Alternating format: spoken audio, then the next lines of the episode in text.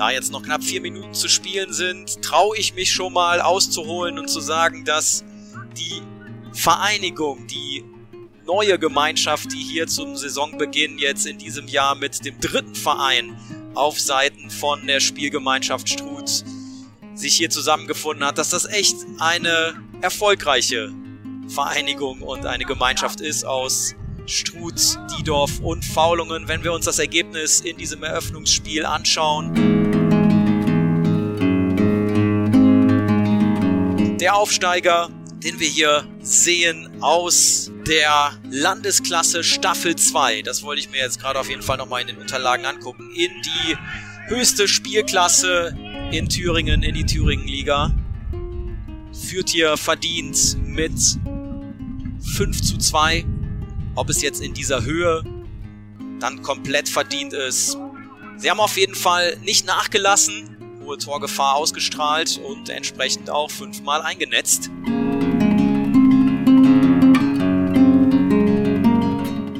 Herzlich willkommen und Glück auf zu einer neuen Ausgabe des Podcasts von Brennpunkt Orange. Mein Name ist Danny und ich nehme euch heute mit in die Fußballheimat Thüringen. Waren zu DDR-Zeiten die Betriebssportgemeinschaften Fortschritt aus Diedorf, Faulingen und Struth in erster Linie auf Kreisebene aktiv, hat sich in den letzten zehn Jahren das Südeisfeld zu einem Thüringer Fußballzentrum entwickelt. Zu Beginn der 90er Jahre waren es erste Fußballferiencamps, die Jugendliche in die Region zogen. Heute ist es ein internationales Fußballinternat mit dem Namen Soccer City. Maßgeblicher Kopf hinter diesem Nachwuchskonzept ist Bernhard Seibel, der zusätzlich als Historiker durch seine Recherchen immer wieder interessante Einblicke in die Historie der Region, der Gemeinde Struth bzw. des Ortsteils Struth und des Fußballs in der Region liefert. Aber auch beim noch so detaillierten Blick in die Geschichte findet sich nichts, was mit der aktuellen sportlichen Entwicklung vergleichbar wäre. Die Spielgemeinschaft aus der DJK Struth, der SV Dietorf sowie der Spielvereinigung Faulungen spielen erstmals in der Verbandsliga Thüringen und dort als Aufsteiger eine richtig gute Rolle. Maßgeblich verantwortlich dafür sind die Brüder Andreas und Benedikt Seibel, die zunächst die DJK Struth aus der Kreisklasse als Gemeinschaft in die höchste Spielklasse des Freistaats führten. Doch dort soll nicht das Ende der Entwicklung sein. Das Projekt 2025 sieht einen Aufstieg in die Oberliga vor. Das wirft einige Fragen auf. Wie kommt es dazu? Wie nachhaltig ist dieses Konzept? Und daher freue ich mich sehr, heute mit Bernhard und Benedikt Seibel im Podcast über diese Entwicklung sprechen zu dürfen. Glück auf und herzlich willkommen, ihr beiden. Schönen guten Tag. Hallo. Wir sind in Struth in Südeisfeld. Bernhard, wie muss ich Struth beschreiben, dass all die Hörerinnen und Hörer sofort den Weg auf sich nehmen und auf den Sportplatz pilgern? Was ist das Besondere an Struth? Das Besondere an Struth ist, dass wir relativ hoch liegen, also im Eichsfeld so ziemlich am höchsten. Die höchste Stelle befindet sich zwischen Struth und de Felder mit 517 Meter. Also wir wären so um die 460 Meter liegen. Das ist vielleicht das, was uns am meisten kennzeichnet und dass es äh, äh, bei uns eigentlich nur zwei windfreie Tage im Jahr gibt. Ansonsten ist hier immer relativ windig oder stürmisch. Dass ihr so hoch liegt, hat, hat eine, einige Herausforderungen hinsichtlich der Wasserversorgung, habe ich gelesen. Stimmt das? Das ist wohl so. Wir bekommen also unser Wasser aus dem Luthertal. Das wird hier äh, nach Felder in einen Hochbehälter gebummt und von da aus erreicht uns dann dieses kostbare Nass schon seit circa 100 Jahren, ja. Bernhard, was verbindet dich mit dem Fußball der Region? Mit dem Fußball der Region verbindet mich vor allen Dingen, denke ich, äh, mein Vater, der über 30 Jahre mehr oder weniger BSG-Vorsitzender gewesen ist, also zwischen, ich sage immer so zwischen 1960 und 1990 war er mit einigen Unterbrechungen mehr oder weniger Vereinsvorsitzender aber das Hauptaugenmerk lag da nicht so sehr auf dem Fußball, sondern eher auf der Leichtathletik. Wir sind von Hause aus eher äh, Leichtathleten, auch mein Vater. Und ich bin eigentlich erst zum Fußball gekommen, nachdem ich gesehen habe, dass unser ältester Sohn, der Andreas, ein guter Fußballer war. Und als er in der Kreisauswahl damals berufen wurde, habe ich auch das erste Mal so ein bisschen für mich entdeckt, dass Fußball Spielen auch mit Spielen etwas zu tun hat, also mit wirklich Fußball spielen. Das hatte ich bis dahin noch nicht so richtig realisiert und äh, ja, und seitdem ist meine Begeisterung für den Fußballsport ständig gewachsen. Wir werden ausführlich über deine Aktivitäten sprechen, aber wer dich treffen will, der findet dich auf jeden Fall bei den Heimspielen der Spielgemeinschaft Struth. Du unterstützt den Verein auch, was Medienarbeit angeht. Du bist leidenschaftlicher Fotograf und hast ein Faible für Vereinsgeschichte, richtig? Richtig, so ist das, ja. Benedikt, was verbindest du mit Struth? Ist es für dich Heimat? Ja, Wobei ich natürlich diese Frage etwas anders beantworten muss. Zum einen bin ich erst 36 Jahre alt. Ähm, aktuell wohne ich in Halle an der Saale.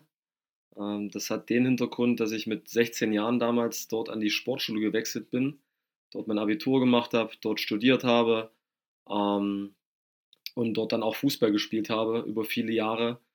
Äh, von daher habe ich zwei Heimaten. Äh, das ist einmal Struth, das Eichsfeld und zum anderen Halle an der Saale. Und ähm, ja, auf jeden Fall ist es für mich der Ort, wo ich meine ersten Schritte gemacht habe, wo ich das erste Mal Fußball gespielt habe. Und da von, äh, da, von daher ist es schon auch ein besonderer Bezug, äh, jedes zweite Wochenende äh, an der Annabergstraße auf dem Platz zu stehen. Jetzt nicht mehr als Spieler, sondern als Trainer, aber es ist nach wie vor etwas Besonderes. Ja. Du hast in Struth direkt deine fußballerische Laufbahn begonnen und ist es dann irgendwann direkt nach Halle oder gab es da mehrere Zwischenstationen? Ich bin mit Eintritt in die C-Jugend damals zur höherklassigen Mannschaft des FC Union Mühlhausen gewechselt. Das war mh, mm, aus meiner Sicht damals der nächste Schritt, um einfach auch mit äh, Freunden, die auch aus der Region äh, des Südeichsfeldes waren, aber natürlich auch aus dem Unstrut-Heinig-Kreis, äh, zusammen auf einem möglichst hohen Niveau zu spielen und äh, bin dann ab der B-Jugend nach Halle. Und hast dort sehr erfolgreich Fußball gespielt. Auch dort kommen wir natürlich noch einmal ähm, drauf, beziehungsweise werden wir drüber sprechen. Vielleicht über welchen Verein geht es im Schwerpunkt? Reden wir heute über die DJK Struth, die sich gerade im Herrenbereich in der Spielgemeinschaft befindet und dort sehr erfolgreich ist. Aber ich glaube, Bernhard, wenn es an die Vergangenheit geht, bist du der richtige Ansprechpartner. Wie kam denn der Fußball nach Struth, beziehungsweise wer brachte ihn nach Struth? Äh, das lässt sich nicht mehr so ganz genau äh, gründen. Auf jeden Fall gab es mal einen Kneiper hier in Struth, der nicht aus, selber aus Struth stammte, aber dessen Sohn wohl Fußball spielte und der hat wohl hier den Fußball nach Struth gebracht im Jahre 1921 müsste das gewesen sein, denn vorher gab es vorwiegend äh, Radsport, wie das in vielen Gemeinden hier oder Gegenden Deutschlands der Fall war. Ich denke, dieser äh, Plyer hieß er, glaube ich, wenn ich das richtig in Erinnerung habe, das ist ein Sohn von einem Kneiper gewesen, der aus Worbis äh, zugezogen war. Ich weiß auch nicht, wo der abgeblieben ist. Da hat sich irgendwie die, äh, die, die, die Spuren sind da ein bisschen verloren gegangen von dem Menschen. Aber der soll wohl den Fußball nach Stutt äh, gebracht haben. Und äh, eigentlich ist der Fußball erst nach dem Ersten Weltkrieg in Struth heimisch geworden. Du hast auch die Spieler der allerersten Fußball, soweit es möglich war, recherchiert und dann ein paar Lebenswege nachgezeichnet. Du hast, schreibst immer, dass der Fußball in Struth äh, ist eine Familienangelegenheit, weil über oder Familiengeschichte, weil häufig ähm, immer wieder dieselben Familiennamen auftauchen. Gebhardt ist einer, Simon ist einer. Ich glaube, der erste Vorsitzende war Werner Simon. Was über ihn bekannt? Über den Werner Simon, ja, das ist eine sehr, sehr interessante Geschichte. Der war damals äh, Student und äh, kam also auf die Idee, hier in Struth irgendwie den Sport zu etablieren.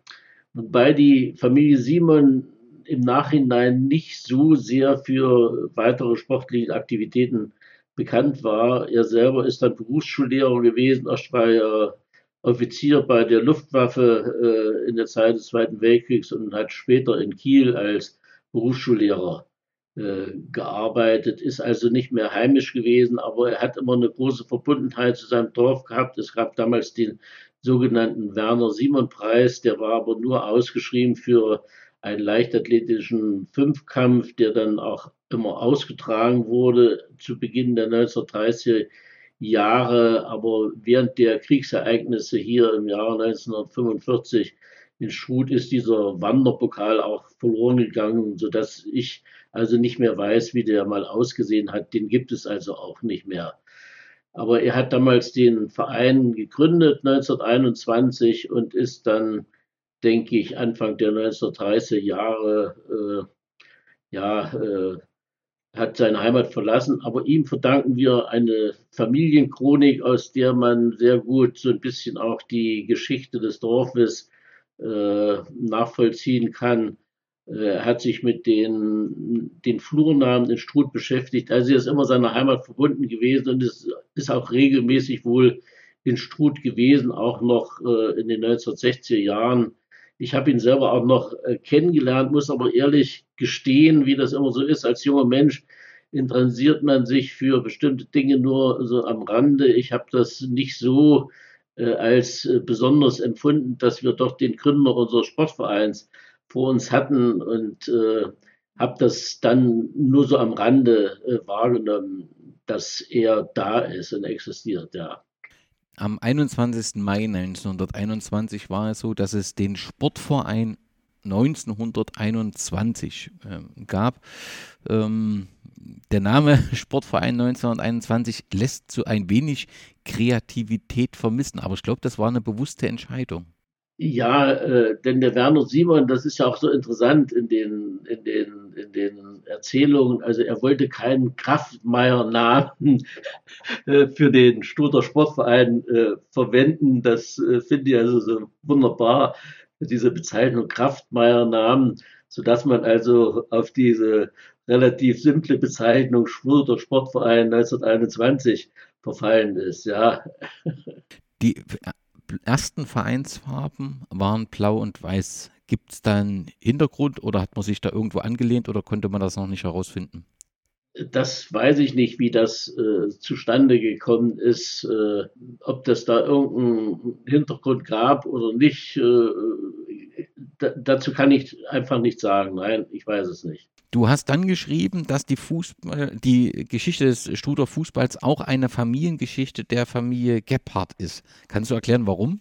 Naja, zumindest zieht sich der Name Gebhardt über 100 Jahre Fußballgeschichte äh, Struth hindurch. Also die Familie Gebhardt hat immer Fußball gespielt. Äh, selbst der der Name äh, des ersten Fußballers, der dann auch, äh, denke ich, äh, im Ersten Weltkrieg so ein bisschen äh, ja, äh, ums Leben gekommen ist. Der Vorname fällt mir jetzt äh, gerade nicht. Norbert, Norbert Gebhardt, genau. richtig, Norbert Gebhardt. und das ist eigentlich der einzige Name, der durchgängig über 100 Jahre in der Fußballgeschichte von Struth auftaucht. Das heißt auch heute? Der ist heute auch noch äh, da, zwar nicht mehr in Form von Gebhardt, sondern in Jacobi. Äh, aus Gebhardt ist Jacobi gewesen, aber äh, Philipp Jacobi ist äh, sozusagen auch in unmittelbarer Abstammungslinie von den Gebhardts äh, in unserer Mannschaft. Äh, als sehr guter Spieler äh, auf dem Platz, ja. Weißt du, wann das erste Fußballspiel in Struth stattfand? Also das fand nicht in Struth statt. Soweit wie ich weiß, fand es 1924 in angeblich äh, in Diedorf statt. Aber in Wirklichkeit hat man gegen Faulung gespielt, wobei der damalige Sportplatz, an den sich also auch niemand mehr erinnern kann, wohl auf Diedorfer, auf der Diedorfer Flur gelegen hat, äh, so dass man ursprünglicherweise fälschlicherweise angenommen hat, äh, man hätte gegen Diedorf gespielt, aber das erste Spiel fand gegen Faulungen statt. und wurde von uns äh, verloren. Ich glaube 5-2, ich bin mir jetzt nicht ganz sicher es ist ja ganz interessant, dass diese drei Namen dann sich zum Anfang so aufeinander treffen und dann jetzt wieder. Grundsätzlich, wo wurde denn in Struth gespielt? Gab es von Anfang an in Sportplatz an der jetzigen Stelle? Gab es da regelmäßig Veränderungen? Denn oft ist ja zum Anfang einfach auf irgendeiner Wiese, die frei war, gespielt worden. Weißt du das? Die Frage kann ich auch nur bedingt beantworten. Der erste Struther Sportplatz befand sich an der Längenfelder Straße. Auf der linken Seite und auf der rechten Seite ist nicht so richtig äh, rauszufinden. Ich habe zwar ein altes Foto aufgestöbert, von dem ich meine, das wäre der erste Sportplatz gewesen. Das gehörte damals das Land dem äh, äh, Besitzer des Klosters Zellers, dem Herrn von Fries, äh, der hatte dann auch den Struter Sportplatz, äh, den Struter Sportlern einen Sportplatz, eine Fläche, eine abschützende Fläche zur Verfügung gestellt, die sich da ein bisschen zurechtgemacht hatten. Denn der Sportplatz, auf dem wir uns heute befinden, der ist erst im Rahmen, im, im, im, im, im Zusammenhang mit der Separation 1931 ist der erst entstanden. Also diesen Sportplatz an der Annebergstraße, den gibt es erst seit 1931. Kommen wir gleich in die Zeit, denn 1929 äh, trat der Sportverein Struth 1921 dem DJK-Sportverband bei. Ich bin mir sicher, dass äh, viele Hörerinnen und Hörer den Hintergrund von DJK hm, noch nicht gehört haben oder nicht so richtig kennen. Aber dann haben wir ja jetzt einen profunden Ansprechpartner. Was, was, was bedeutete der Eintritt in den DJK-Sportverband für den Sportverein Struth? Also man muss sich, man muss sich das so vorstellen. In, in den 30er Jahren, also zu Beginn der 30er Jahre, waren fast alle, ich glaube sogar alle äh, Vereine hier im Eichsfeld gehörten dem Sportverband der DRK an. Das war also der Verein der katholischen Kirche, wenn man so will. Man merkte also, uns kommt die Jugend so ein bisschen abhanden und dann machen wir doch lieber äh, schnell einen eigenen katholischen Sportverein und dann haben wir die Jugendlichen weiterhin so ein bisschen äh, auf unserer Seite. Das ist eigentlich so die Idee. Die DRK ist ja insgesamt 1921 gegründet worden, aber eh dann alle so im Eichsfeld dabei waren, ist es zehn Jahre, äh, sind da ins Land gegangen. Aber ich denke, so um 1930 sind fast alle Eichsfelder Sportvereine Mitglied der deutschen Jugendkraft äh, gewesen. Also es ging darum, äh, äh, den Glauben äh, durch den Sport, also dem in den meisten Fällen den Fußballsport zu bezeugen. Das ist so, so der, äh, denke ich mal, der inhaltliche äh, Hintergrund dieser, dieser, dieser DJK-Geschichte. Es war damit auch verbunden, dass die Vereinsfarben wechselten von blau-weiß auf schwarz-weiß. Hintergrund ist nämlich, dass das die, die DJK-Farben sind, schwarz-weiß? Ja, also mir war das auch lange nicht klar. Ich habe immer gedacht, dass das äh, nach wie vor blau-weiß äh, gewesen wäre, aber irgendwann ist mir dann doch irgendwie mal eine Bemerkung aufgefallen, in dem von schwarz weiß, äh, die Rede war. Äh, bis dato hatte ich immer, weil ich koloriere ja nebenbei so ein bisschen schwarz-weiß Fotos und bis dahin hatte ich immer die DJK-Fahne blau-weiß gemacht, aber sie ist schwarz-weiß. Also die Farbe wechselte zu schwarz-weiß. Ich vermute auch, dass das mit den Farben äh, der DJK zusammenhängt, ja. Wenn wir in dieser Zeit sind, bevor wir dann ähm, zu den Folgen der Nazi-Herrschaft äh, kommen, wir haben, du hast schon angesprochen, ich glaube, äh, 31 begannen die Planierungsarbeiten und dann im August 32 äh, wurde der neue Sport- und Gemeindefestplatz eingeweiht. Und du hast schon gesagt, das heißt, das ist dann der Platz, wo auch heute ja in Thürings erster Liga gekickt wird. Also seit 1932 wird auf diesem Platz ähm, gespielt. Ja. Dann sind wir bei 1935. Die Nazis verboten 1933 alle DJK-Vereine. Ja, generell wurden ja alle äh, Vereine mehr oder weniger verboten, unter anderem halt auch die Sportvereine und es durfte dann ja nur noch unter dem, äh, äh, wie, wie, nannte sich äh, deutscher äh, Ach, äh, also äh, nein, man kehrte dann zurück, so muss man sagen, in den, in, in den Schoß des Deutschen Fußballbundes, den es wohl damals auch schon gegeben hat, irgendwie, aber der äh, scheinbar so äh, von den Nazis äh, dominiert war. Und aus dem Vereins, interessant äh, ist ja, aus den Vereinsvorsitzenden wurde dann, wie in vielen Bereichen, der Vereinsführer. Man nannte dann alle äh, Menschen, die irgendeiner Organisation vorstanden, scheinbar Führer und so wurde aus dem Vereinsvorsitzenden Struth der Vereinsführer. Was passierte mit dem Sportverein in der Nazi-Zeit? Also das DJK musste verschwinden?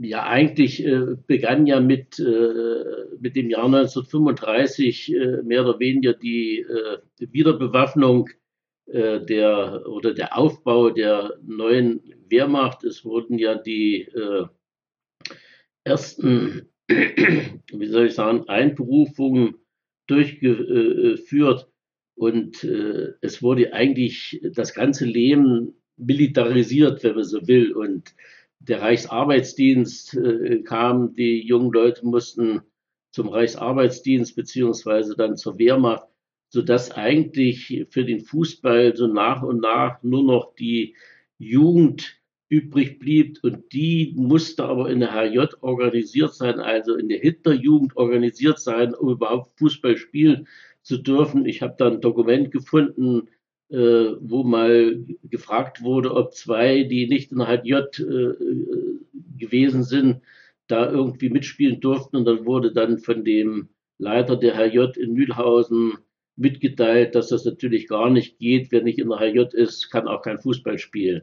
Also ich denke, der Spielbetrieb ab 1935 äh, ist dann auf den Dörfern so nach und nach zum Erliegen gekommen, wobei ich, wenn ich das richtig sehe, äh, der Jugendspielbetrieb relativ lange äh, durchgeführt worden ist. Wobei es natürlich auch nicht wie heute in verschiedenen Klassen, sondern es gab eine Jugendmannschaft in der wurde gespielt und da waren eben verschiedene Jahrgänge drin vertreten. Aber das ist auch, äh, denke ich mal, belegt, dass bis 1941, 42 in Struth eine Jugendmannschaft existiert hat, die auch Fußball gespielt hat. Welche Rolle spielte Struth überhaupt im, im Zweiten Weltkrieg? Krieg, da gibt es ja, glaube ich, zum ähm, Kriegs-, also zeitlich zum Kriegsende nochmal eine ne spannende Geschichte, die, glaube ich, du auch mit herausgearbeitet hast. Und welche Folgen hatte der, der Krieg für Sportplatzinfrastruktur in, in Struth? Also äh, für uns war ja der schwarzeste Tag in der Geschichte des äh, vorigen Jahrhunderts, der 7. April 1945, weil an diesem Tag äh, auch im, im Vorfeld dieses Tages fand eigentlich der letzte Angriff der deutschen Wehrmacht auf deutschen Boden statt, äh, wenn man so will. Man träumte dann noch irgendwie die amerikanischen äh, Verbände zurückdrängen zu wollen. Es ist natürlich ein reines Zufallsprodukt gewesen, dass das nun in, in Struth stattgefunden hatte. Wir waren einfach äh, es ist einfach, wir haben einfach Pech gehabt in dem Zusammenhang. Und äh, es gab also hier in Struth äh, umfangreiche Zerstörungen. Äh, an diesem 7. April es sind über 250 deutsche Soldaten gefallen, 27 äh, Soldaten der äh, US-Armee und äh, auch äh, etliche Zivilisten sind dabei ums Leben gekommen. Also insgesamt äh, könnten in diese, äh, in diese Kriegshandlung in Struth vielleicht äh, 2500 deutsche Soldaten und äh, äh, vielleicht auch nochmal so viel äh, US-Soldaten verwickelt gewesen sein. Also das ist schon eine relativ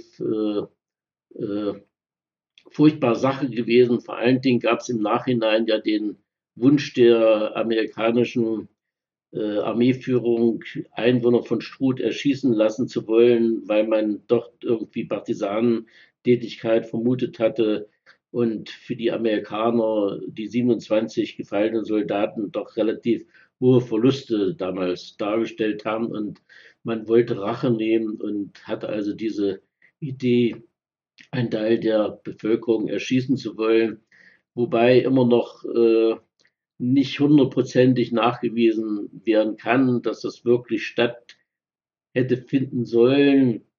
Aber ich gehe davon aus, weil ich auch Originalunterlagen gefunden habe von einem US-Soldaten, der also auch über diesen Vorgang selber schreibt. Und es gibt aber dann andere, die dann sagen, nee, das ist doch nicht ganz so gewesen, es ist ihnen nicht bekannt. Fakt ist, dass äh, die Menschen aus Struth am 11. Äh, April bei uns auf dem Anger zusammenkommen mussten und dort sollte die Erschießung äh, stattfinden, die dann letztendlich nach intensiven Gesprächen mit dem Besitzer des Klosters Hellas, einer sogenannten englischen Prinzessin und unserem Pfarrer wurde das ganze Vorhaben dann doch abgeblasen, weil man dann doch scheinbar erkannt hatte, dass die Struder nicht die Partisanen waren, die, für die man sie gehalten hatte, sodass das äh, Kapitel Erschießung der Struder letztendlich ausgefallen ist. Zum Glück aber ein Drittel des Dorfes ist zerstört gewesen und der Sportplatz ist auch in Mitleidenschaft gezogen worden, weil natürlich dort unten Panzer äh, äh, drüber gefahren waren und äh, also ich denke, die Infrastruktur ist weitestgehend äh, zerstört gewesen und nun darf man sich natürlich auch einen Sportplatz zu der Zeit nicht so vorstellen, wie das heute der Fall ist, äh, das ist schon alles sehr viel bescheidener gewesen. Du schreibst in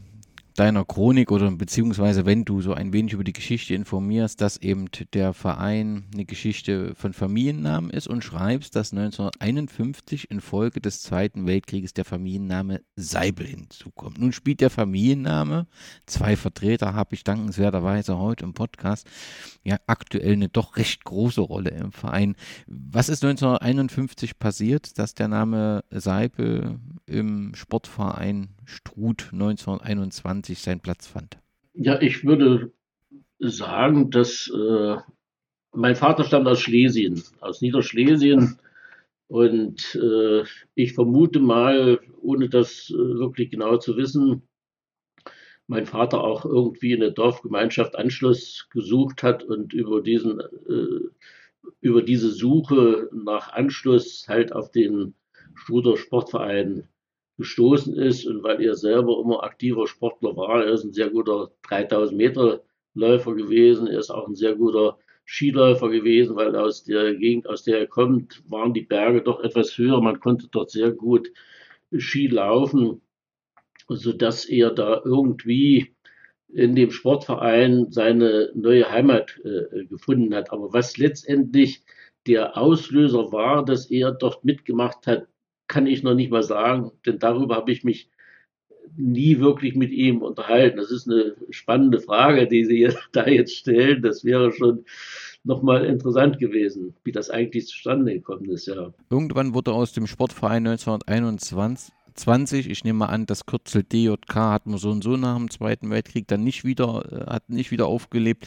Wurde die BSG Fortschritt Struth. Ist bekannt, wann das genau war? Ich habe das irgendwo stehen, aber ich weiß es jetzt nicht. Wahrscheinlich irgendwann ja in den 50er Jahren muss es gewesen sein. Ja, wo, wo die ganzen Betriebssportgemeinschaften, es gab, glaube ich, da mal irgendein Gesetz, hat mir äh, neulich ein, ein Leichtathletikfreund erzählt, äh, nachdem dann die Sportvereine in Betriebssportgemeinschaften umgewandelt wurden. Aber das Jahr ist mir jetzt nicht äh, bewusst, ist mir das. Der Trägerbetrieb der BSG Fortschritt war der VEB Strumpfwarenfabrik Struth. Und wenn ich es richtig gelesen habe, äh, oder Strumpfwarenfabrik Dietdorf war es, glaube ich. Oder die wurden dann zusammengelegt, ja, die kleineren ja, Betriebe. Dietdorf. Und die erste Kinderstrumpfhose der DDR ist offensichtlich 1957 in Dietdorf hergestellt worden. Ich bin mir sicher, dass relativ wenige Kinder dieser Kinderstrumpfhose nachweinen.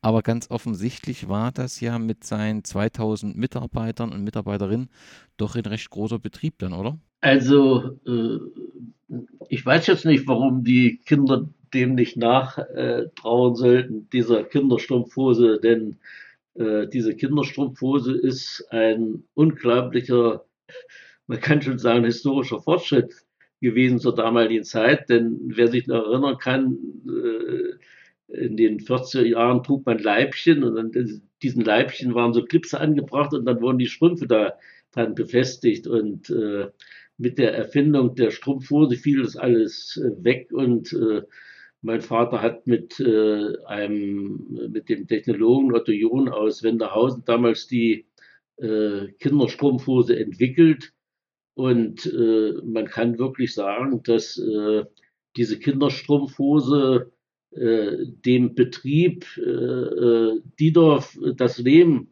das Überleben gerettet hat. Also die haben dann ja, ich weiß nicht, wie viel in Folge, wie viele Millionen, ich glaube, ich habe so eine Zahl von 16 Millionen oder irgendwas äh, im Kopf, äh, Kinderstrumpfhosen und andere Strumpfhosen hergestellt.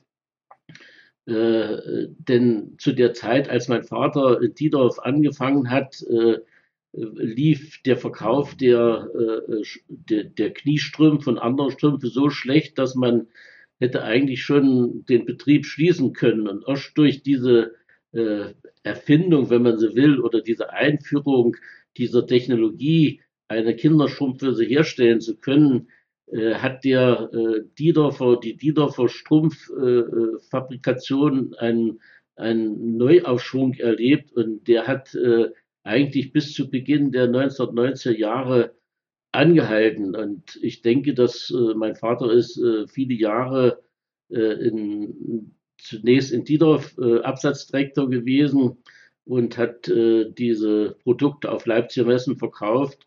Und äh, davon hat diese Diedorf in, in Größenordnung, würde ich mal, profitiert. Aber das hat nichts damit zu tun, dass dann dieses Strumpf, äh, Strumpfwarenfabrik Diedorf äh, Sponsor, würde man heute sagen, geworden ist. Das ist, denke ich, einfach nur deshalb gewesen, weil das der einzige mehr oder weniger große Betrieb in der Region war, der in irgendeiner Form dann äh, vermutlich möglicherweise sogar dazu verpflichtet worden ist, zu sagen, also du unterstützt jetzt die PSG äh, Fortschritt Struth. Wie das genau, wie der äh, Zusammenhang genau ist, da, äh, das weiß ich nicht und da kann man sicherlich auch keinen mehr fragen zu dem Thema.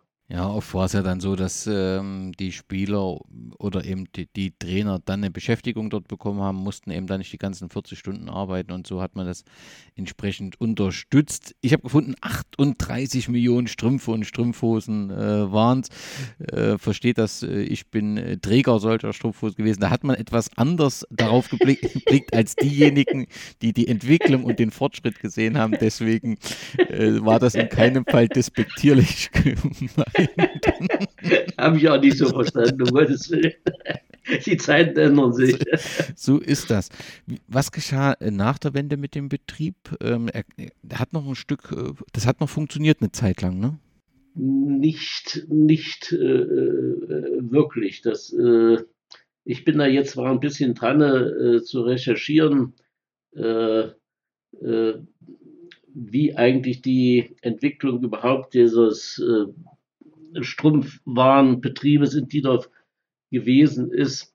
Aber äh, die Situation ist ja gewesen in der DDR, dass alle Preise mehr oder weniger äh, subventioniert waren. Und äh, mit dem Verkauf der Strumpfhosen äh, sind ja, äh, äh, wie sagt man, Devisen erwirtschaftet worden. Genau, Devisen sind erwirtschaftet worden.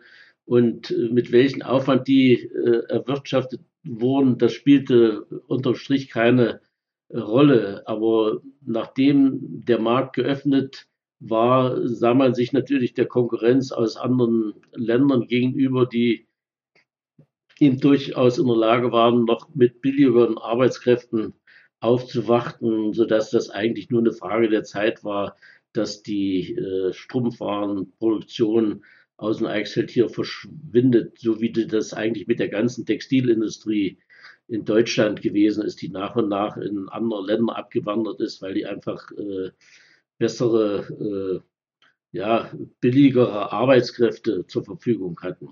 2008 war es dann wohl soweit, musste man nach einer Privatisierung die Produktion einstellen. Es geht einfach nur darum herauszufinden, ob das im Prinzip mögliche Sponsoren sind, die euch unterstützen.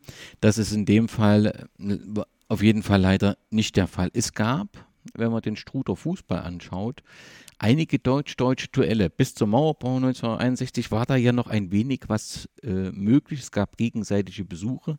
Du hast das äh, herausgefunden, dass ihr mit dem VfB Kassel-Süsterfeld ähm, Duelle habt. Richtig, ja, ja. Und auch mit, Breit, äh, mit Breitenbach. Offensichtlich gibt es einen Breitenbach auch in den westlichen Bundesländern. Ja, in der Nähe von Bepal muss das wohl liegen, ja, richtig. Und da berichtest du auch, beziehungsweise hast du einen Bericht gefunden, dass es beim Besuch der westdeutschen Mannschaft in Breitenbach einem Spieler die Flucht gelang. So brachte das die Verantwortlichen dann so ein wenig in Bedrängnis, sicherlich, ne? Wie das eben immer so war, äh, wenn jemand äh, nach dem Westen abgehauen ist, sagen wir ja so, oder drüben geblieben ist, war natürlich erstmal das äh, Geschrei relativ groß, wobei ich denke, dass das bis 1961 so äh, vor dem Mauerbau äh, nicht so ganz ungewöhnlich war, sage ich mal. Es sind ja viele damals über West-Berlin abgehauen und äh, äh, die Grenze war doch auch noch ein Stück weit durchlässig. Aber die äh, nicht umsonst ist ja sozusagen 1961 die äh, äh, Mauer errichtet worden, weil man einfach den Aderlass der DDR-Bevölkerung äh, äh, oder den Aderlass der DDR verhindern äh, wollte. Aber, aber ich denke natürlich durch das Wegbleiben des einen oder anderen, der nicht dann wieder mit zurückgekommen ist, äh, ist dann irgendwann auch dieser äh, innerdeutsche äh, Austausch äh, äh, verboten worden.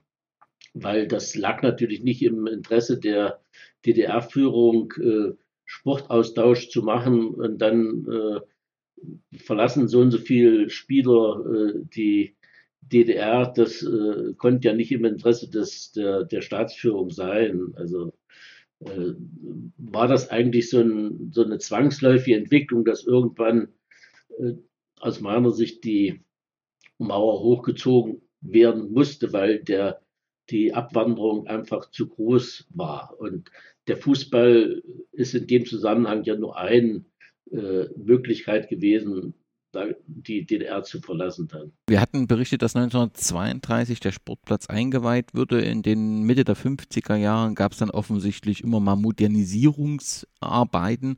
Ich vermute kleinere. Ihr erwähnt dort immer einen Sportfreund Lothar Rötiger, der das zu dieser Zeit wohl hauptverantwortlich gemacht hat. Und aktuell, wer den Sportplatz in Struth besichtigt, ist Manfred äh, äh Rötiger, der Platzwart offensichtlich, der wohl ebenfalls eine Karriere bei DJK Struth hinter sich hat und dessen Sohn ebenfalls kickt. Ist das auch so wieder so eine Familiengeschichte? Das ist auch so eine Familiengeschichte. Der Name Rödiger taucht so äh, Mitte der äh, 1930er Jahre als äh, Fußballer äh, äh, auf, als Fußballtalente und viele Rödiger haben dann, sind sehr gute äh, Fußballer gewesen, die auch ja, also ich denke, so ab 1935 äh, ist der Name Rödiger ununterbrochen dann auch im Struder Fußballsport äh, äh, äh, gegenwärtig gewesen. Und der Manfred Rödiger, der gehört auch genau in diese Linie rein. Äh, einer ist mal sogar Theo Rödiger heißt der, der ist damals dann auch nach dem Westen gegangen. Ich glaube, der hat sogar mal bei Preußen Münster gespielt, eine Reihe von Jahren. Also das sind schon alles sehr talentierte Spieler gewesen die äh, aufgrund ihres Talentes, sage ich mal, es gab ja nicht dieses Training, wie man das heute durchführt, aufgrund ihres Talentes waren die für unsere Verhältnisse schon sehr gute Fußballer, ja. 1964, um ein wenig den Blick auf sportlich zu machen, also wir kommen dann nochmal auf die Zeit der Bezirksliga, aber im Wesentlichen hat sich die BSG Fortschritt Struth auf Kreisebene bewegt. 1964 gab es einen Wiederaufstieg in die Kreisklasse und du hast wunderbar herausgefunden, dass die Feierstunde in fröhlicher Runde mit 200 Mark äh, von der Gemeinde unterstützt wurden und 100 Mark hat der Trägerbetrieb hinzugegeben. Ja. Offensichtlich war das so eine große Feier, dass dann zwei Spieler danach, Georg Fischer und Werner Kühler, die Aufstiegsfeier verließen und gleichzeitig noch das Gebiet der Republik verließen. Das sorgte dann sicherlich für Ärger, weil wir sind ja in dieser Zeit 64, wo das ein sehr, sehr sensibles Thema war. Alle, ähm, ja, also eine andere Situation einfach existierte als noch Jahre zuvor. Sportlich war das erfolgreich. Ich denke aber trotzdem, dass zu diesem Zeitpunkt da sicherlich etwas Ärger mit der Parteileitung gab. Also das Interessante ist ja, äh, es gab ja damals noch mehrere Jugendlichen, die äh, sich Richtung äh, gen Westen auf den Weg gemacht haben. Wie durchlässig damals noch die Grenze war, dass also äh, bei ein wenig Kenntnis der Örtlichkeiten es durchaus noch möglich war, äh, relativ äh, unbehelligt das westliche Gebiet zu zu, zu erreichen. Es gibt ja da auch noch ein paar andere Spieler, die später dann bei uns in der ersten Mannschaft auftauchen, die mal kurzzeitig im Westen waren, aber wo sie dann den Eltern nahegelegen haben, doch ihren Kindern klarzumachen, dass sie wieder zurückkommen sollen und äh, das auch dann letztendlich so geschehen ist. Also da gab es also noch viel Bewegung zu Beginn der 60er Jahre. Bis das richtig dicht war,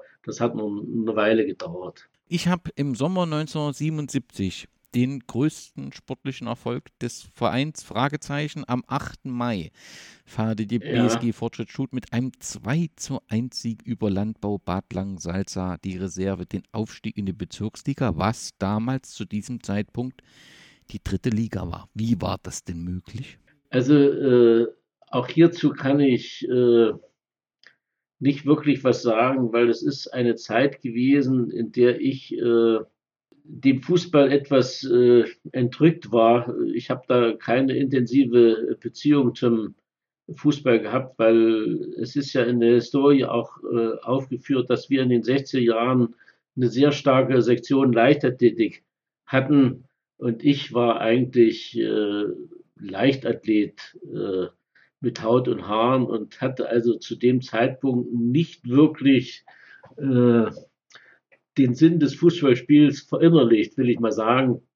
Wobei ich mich immer eher an den äh, verbalen Äußerungen der Zuschauer äh, gerieben habe, was für mich immer ein bisschen sehr schwierig und unverständlich war, wie manche dort äh, ja, die gegnerische Mannschaft verbal attackiert haben. Das ist, äh, ist mir ein bisschen schwer gefallen. Deswegen kann ich äh, zu, der, zu, der, zu der Atmosphäre, die ist mir einfach nur äh, durch Überlieferung, durch Bildmaterial so ein klein wenig äh, äh, gegenwärtig. Und mein Vater selber, der ja auch zu der Zeit äh, Vereinsvorsitzender war, ist ihm auch nicht wirklich leidenschaftlicher Fußballer äh, gewesen. Der hat einfach eine gute Arbeit gemacht, weil das eben Fußball war der Hauptbestandteil unseres Sportvereins und in dieser Eigenschaft als Vorsitzender hat er sich einfach darum gekümmert, dass wir möglichst gut und höherklassig Fußball spielen. Dann sei noch eben ergänzt, dass ähm, die BSG Fortschritt Struth drei Jahre in der Bezirksliga spielte, von 77 bis 1980, zweimal eben den Klassenerhalt schaffte und in der letzten Saison dann als Tabellenletzter Abstieg. Das war vor dem politischen Umbruch die Hochzeit des Fußballs, drei Jahre in der damaligen dritten Liga äh, als BSG. Was bedeutete die Wendezeit grundsätzlich für den Fußball in Struth? Gab es da auch das Thema Abwanderung? Gab es da das Thema Abstieg? Oder man war ja dann, glaube ich, äh, wieder auf Kreisebene angekommen, glaube ich, in der Bezirksklasse. Das heißt, da hat sich so viel nicht verändert. Es waren die ganz normalen Herausforderungen, die es eben zu dieser Zeit zu bewältigen gab für alle. Also auch da bin ich nicht wirklich informiert. Ich weiß nur, dass nach dem Abstieg aus der Bezirksliga dass äh, der ganze Fußball erstmal in einer Art, äh, ja, äh, Lethargie will ich nicht sagen, aber äh, die Luft war raus äh, und äh, der Fußballsport ist dann eben so mehr oder weniger gelaufen und auch mit den Akteuren, die mal höherklassig gespielt haben, aber der, der, der, wie soll ich sagen, der menschliche Verschleiß, der, der, der in den Jahren vorher stattgefunden hat, der konnte äh, nicht äh, kompensiert werden, sodass einfach auch dann äh, rein vom Potenzial her, vom spielerischen Potenzial her nicht mehr die Möglichkeit bestand, höherklassig zu spielen. Es blieb also letztendlich nichts anderes übrig, sich dann in etwas niedrigeren Gefilden wieder einzurichten und dort äh, zu spielen. Aber das ist dann alles so ein bisschen unspektakulär. So habe ich das jedenfalls wahrgenommen bis zu Beginn der 90er Jahre äh, gelaufen. Und ich selber habe da auch äh, nicht wirklich eine Erinnerung an diese Zeit. Also ich habe mich da nicht auf dem Fußballplatz aufgehalten. Trotzdem ist es ja eine Zeit, wo das Kürzel DJK wieder Zugang in, oder in den Vereinsnamen kommt. Und ich habe auf den Seiten der deutschen Jugendkraft gefunden, dass die ersten Kontakte mit der Sportjugend in den neuen Bundesländern in Struth geknüpft worden seien. Wie kam es dazu, dass äh, man dieses Kürzel wieder aufnahm? War das aktiver Wille des äh, Vereins? Also es gab damals eine Diskussion darüber, äh, wie will man sich in der neuen Zeit aufstellen. Und da gab es zwei Entwürfe zu dem Thema. Der eine Entwurf sah eben vor, wieder zu den Ursprüngen, also DJK, zurückzukehren. Und der andere Entwurf äh, ging ihm davon aus, dass die Tradition so lange unterbrochen gewesen sei, dass es äh, schwierig wäre, dort wieder an eine Tradition, die eigentlich nicht mehr vorhanden war, wieder anzuknüpfen.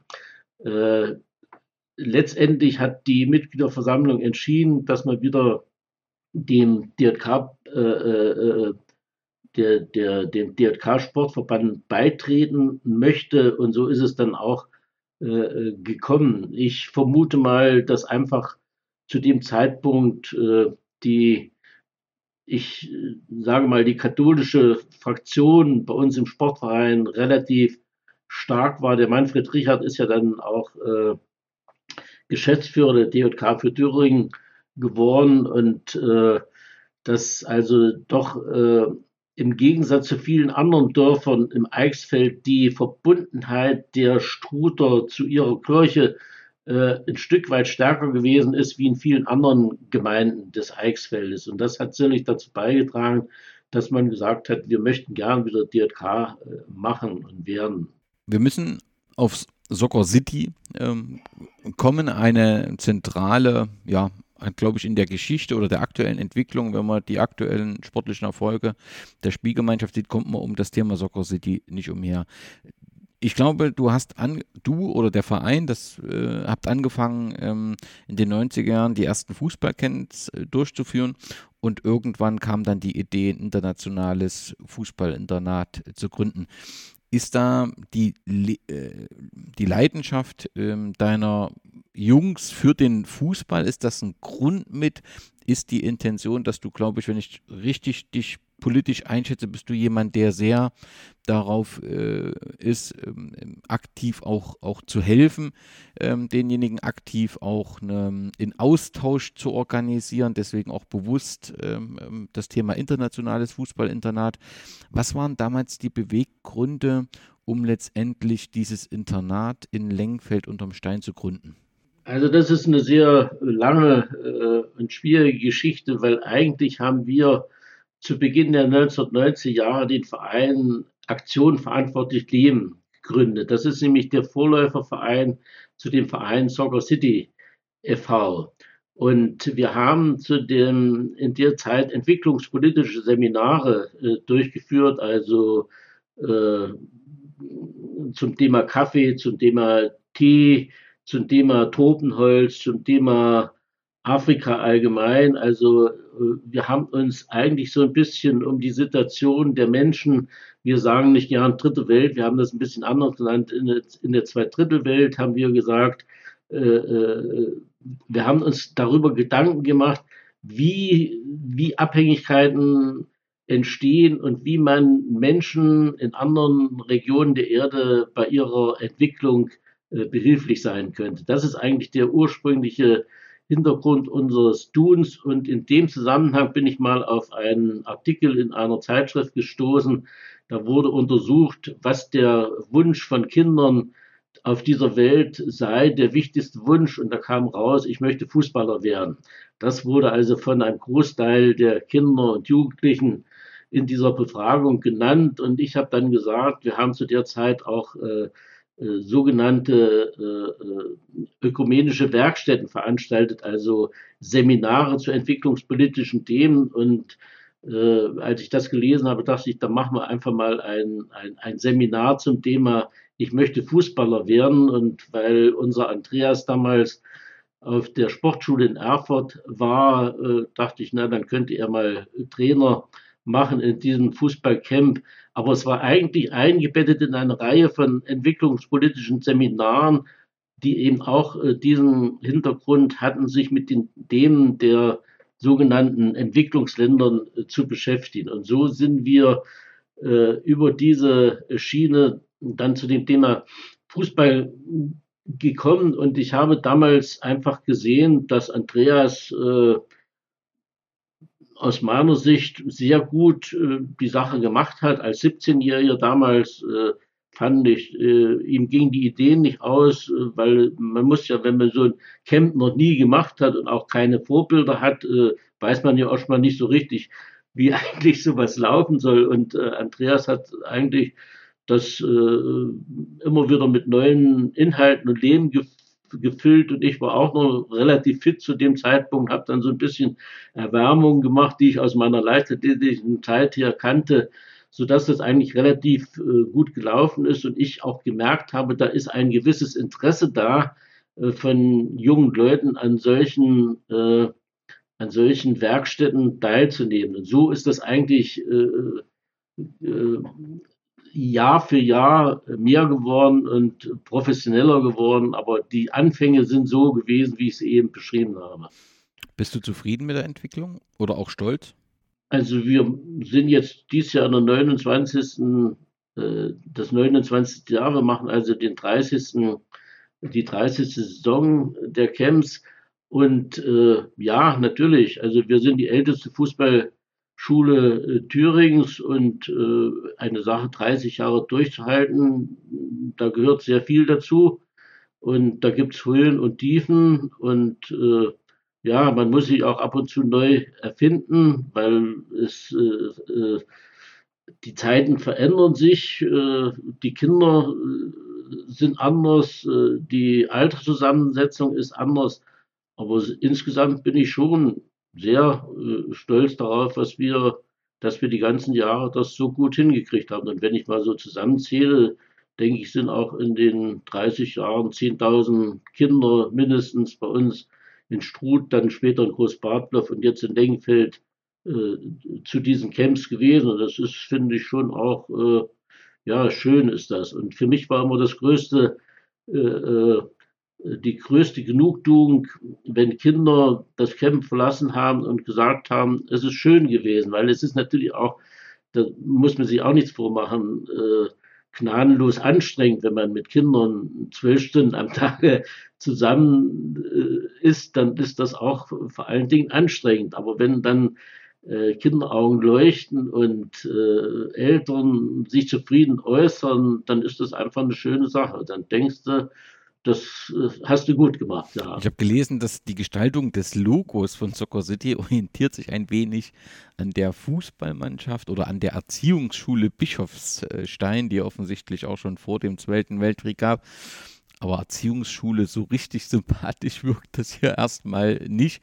Aber ganz offensichtlich ist es eine Tradition, jungen äh, Fußballern und äh, ich, auch Fußballerinnen jetzt aktuell eben eine Chance äh, zu geben, sich zu entwickeln.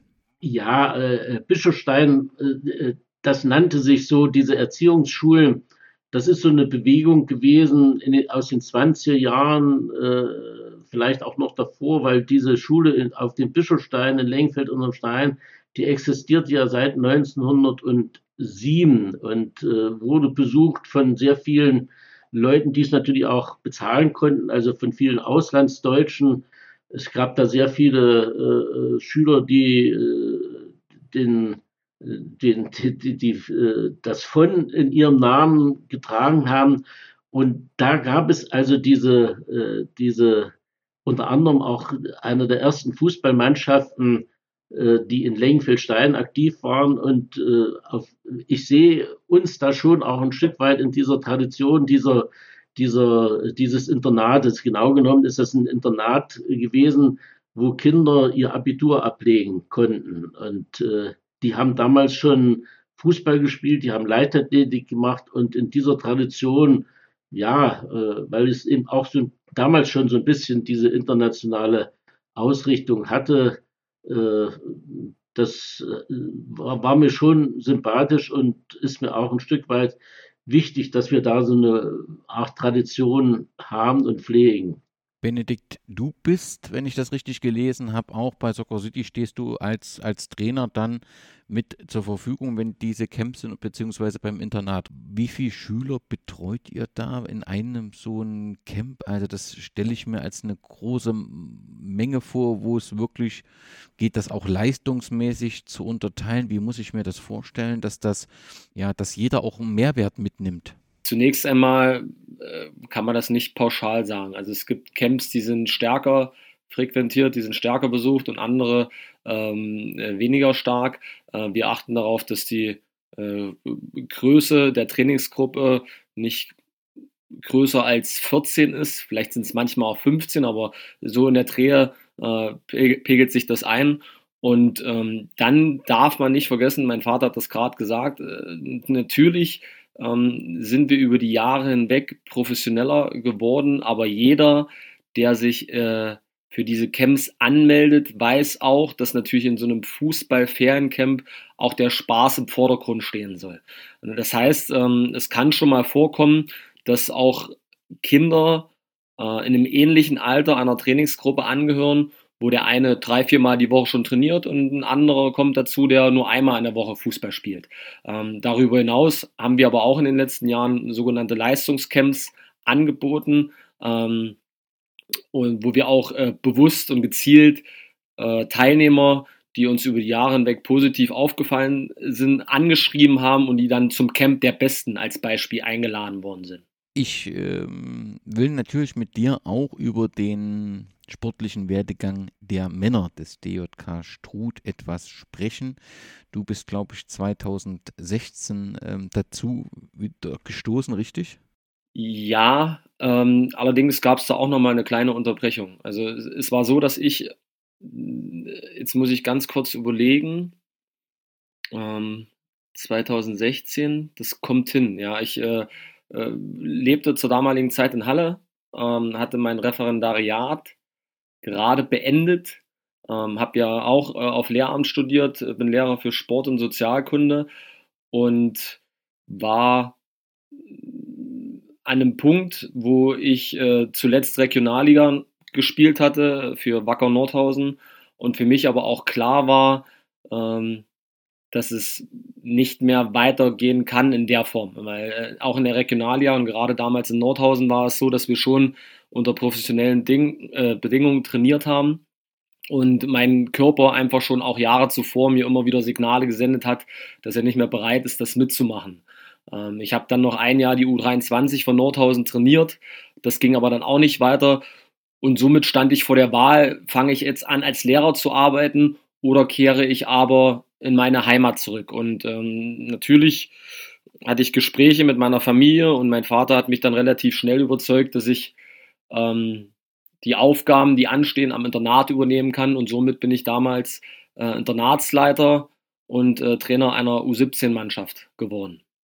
Auch wenn du nicht im Team gespielt hast, ich nehme an, dass der, die Kommunikationskanäle interfamiliär da ganz hervorragend sind. Wenn man sich die Entwicklung anschaut, gab es ja im Sommer 2013 den ersten Erfolg mit dem Aufstieg in die Kreisoberliga. Also davor war man in der Kreisliga Eisfeld Süd. Das hat alles auch so gepasst, aber irgendwie ist das der Punkt gewesen, wo es erstmals nach oben ging und mit Blick von heute der Anfang einer entsprechenden Entwicklung. Was ist denn im Sommer 2013 anders gewesen als im Sommer 2000? Also was ist dort anders gewesen um ähm, ähm die DJK Struth in die Kreisoberliga zu bringen und dort dann auch sofort äh, zu etablieren. Hat das was mit Soccer City zu tun oder hat das, ist, liegt da überhaupt nichts begründet dafür? Ähm, da könnte tatsächlich mein Vater mir ein wenig auf die Sprünge helfen. Ähm, also 2013 war ich noch nicht aktuell. Da war ich schon auch noch in, in, in, in Halle beziehungsweise in Leipzig müsste ich da gewesen sein, habe da Fußball gespielt.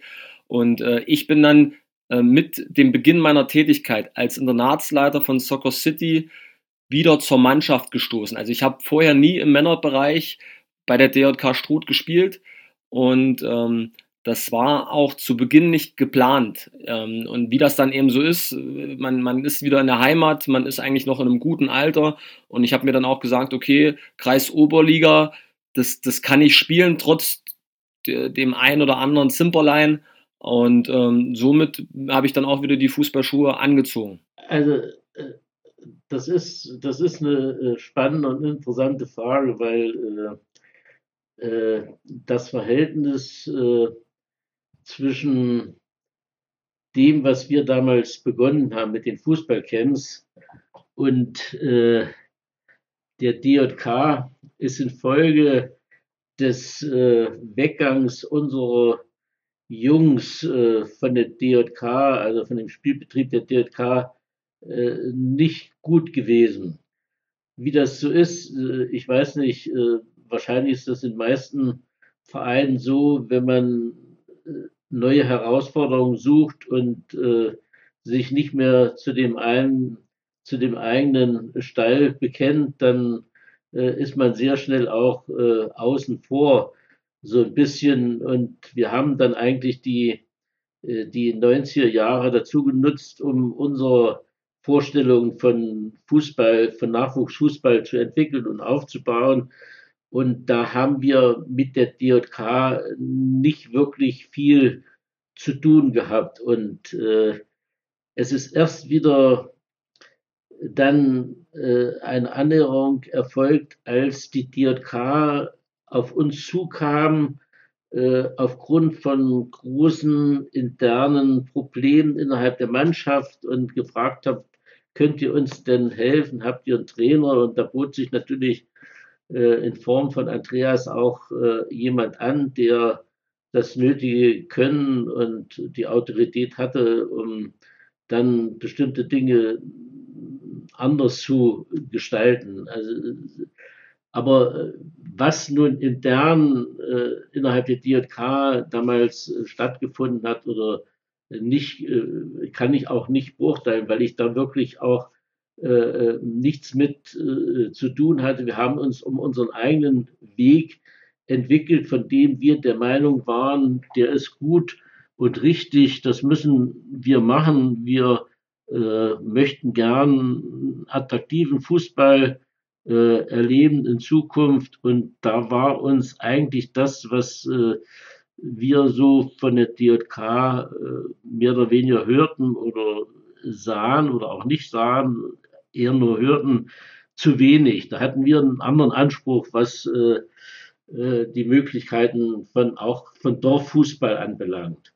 Und aber die sind wirklich von der DRK auf uns zugekommen und haben gesagt, könnt ihr uns helfen, unseren Spielbetrieb wieder irgendwie auf Vordermann zu bringen. Ja, ja also wie, wie so vieles äh, war ja auch schon damals die Zeit im Wandel. Es ist ja grundsätzlich immer alles im Wandel und damit einhergehende Herausforderungen. Und ähm, äh, wie Vater schon sagte, ähm, kam es dann so, dass Andreas nach seiner Zeit in Nordhausen ähm, als Co-Trainer, aber dann auch als Interimscheftrainer äh, in der Regionalliga äh, zurück in die Heimat kam und ähm, äh, in Soccer City, sprich in Lengenfeld unterm Stein, das Fußballinternat war und ähm, ja, erste Spieler schon eine sehr, sehr positive Entwicklung genommen hatten. Und ähm, dann kam ich auch zurück und äh, äh, so folgte das eine auf das andere. Ganz kurz noch zu dir. Halle, Leipzig, Nordhausen, das sind deine Regionalliga-Spielerstationen. Ich nehme an, du hast viele unvergessliche Erlebnisse. Gibt es eins, zwei, die ganz besonders unvergesslich sind?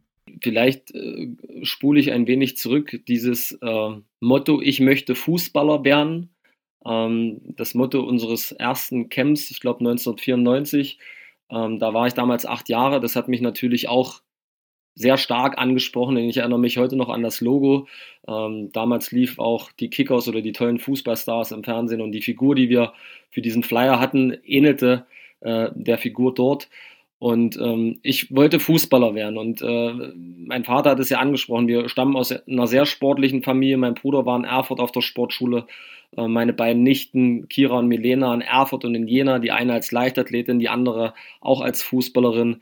Ich zog nach Halle mit 16 Jahren und wollte Fußballer werden. Da ging es mir gar nicht so sehr darum, irgendwie später mal viel Geld zu verdienen, sondern mein Ziel war es immer, vor so vielen Zuschauern wie möglich zu spielen. Und äh, ja, von daher ist die Antwort äh, unter anderem äh, im Trikot von Lok Leipzig, äh, ein Derby gegen Sachsen Leipzig, ähm, äh, jetzt Chemie Leipzig ähm, im Zentralstadion äh, vor 11.000 Zuschauern. Ähm, ich erinnere mich aber auch gern an, an wenn es auch nur 10 Minuten waren, aber ich habe äh, in einem Pflichtspiel gegen RB Leipzig gespielt vor 24.000 Zuschauern. Ähm, die Landespokalsiege mit dem HFC gegen eine Magdeburger Mannschaft, die besser war, wo wir dann trotzdem gewonnen haben, wo ich als junger Spieler ähm, zumindest dabei sein konnte.